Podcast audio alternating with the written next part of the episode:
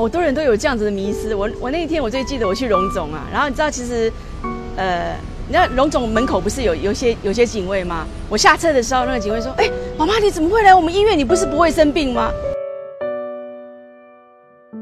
我相信很多人都会跟我同样的感觉，就是当医生告知你得癌症的时候，每一个人得到的那种那种惊讶和反应反应都会很大的不一样。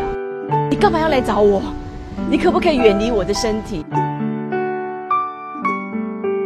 我的大女儿直接就告诉我说：“没有，等一下，妈，癌症没有等一下，要马上处理它。”三天之后我就安排开刀。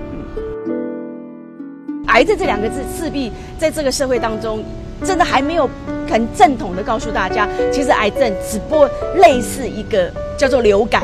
其实真的，如果你正常去面对它，到我生病的那一天，你知道，其实有时候要手术同意书，我还真找不到那个人签这一份手术同意书，因为。小女儿未成年，没有很想通知爸爸妈妈。然后阿宝在大陆，来不及回来我开刀的那一天，我开刀的那天晚上半夜，他才回到台北。我今年五十五岁，我告诉我自己，如果我在六十五岁，真的真的告诉我自己退休，我要去做义工啊。比如说，我很想去安宁病房当义工。目的不是要去照顾安宁病房那个病人，我其实我想要去照顾安宁病房的那些家属。我我感谢老天爷，让我上了一课，因为我得过癌症，我学习学习怎么去珍惜身边某任何一样东西，我都觉得我要珍惜。我真的很想要跟生病的所有的人讲，就说有一天。